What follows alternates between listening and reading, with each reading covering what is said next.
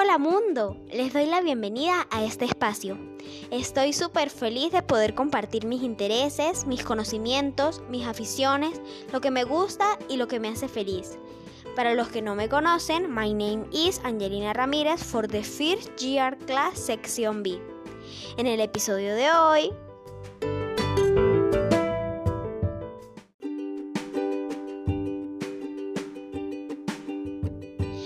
aprendemos juntos qué es there is and there are. Lo primero que debemos saber es que el there is es una estructura que usamos en las oraciones para expresar que hay algo. Pero es importante que sepan que este se emplea solo para cuando hacemos mención de personas o cosas de forma singular. Les diré los siguientes ejemplos para que comprendan mejor.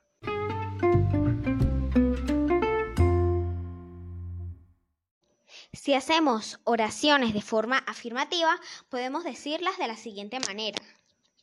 There is a bicycle in front of my house. Su traducción al español es hay una bicicleta al frente de mi casa. There is a coffee served for you. Significa hay un café servido para ti. In my kitchen there is a plate of soup. Significa, en mi cocina hay un plato de sopa. Y si la hacemos de forma negativa, le añadimos la palabra not y diría así. There is not a white cat in the park.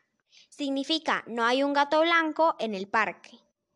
There is not a river near my house. Y significa, no hay un río cerca de mi casa.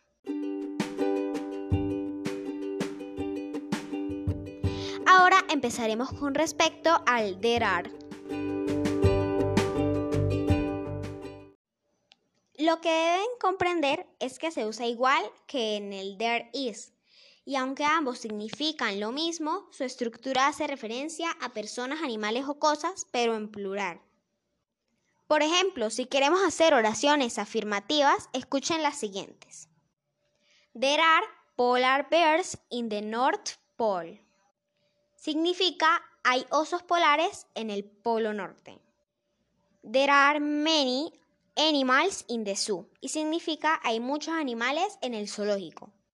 There are two chocolate cakes for my birthday y significa hay dos tortas de chocolate para mi cumpleaños.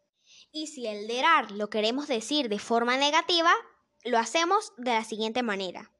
There are not green trees in my yard y significa no hay árboles verdes en mi patio. Otra oración de negativos. There are not many animals in the zoo y significa no hay muchos animales en el zoológico.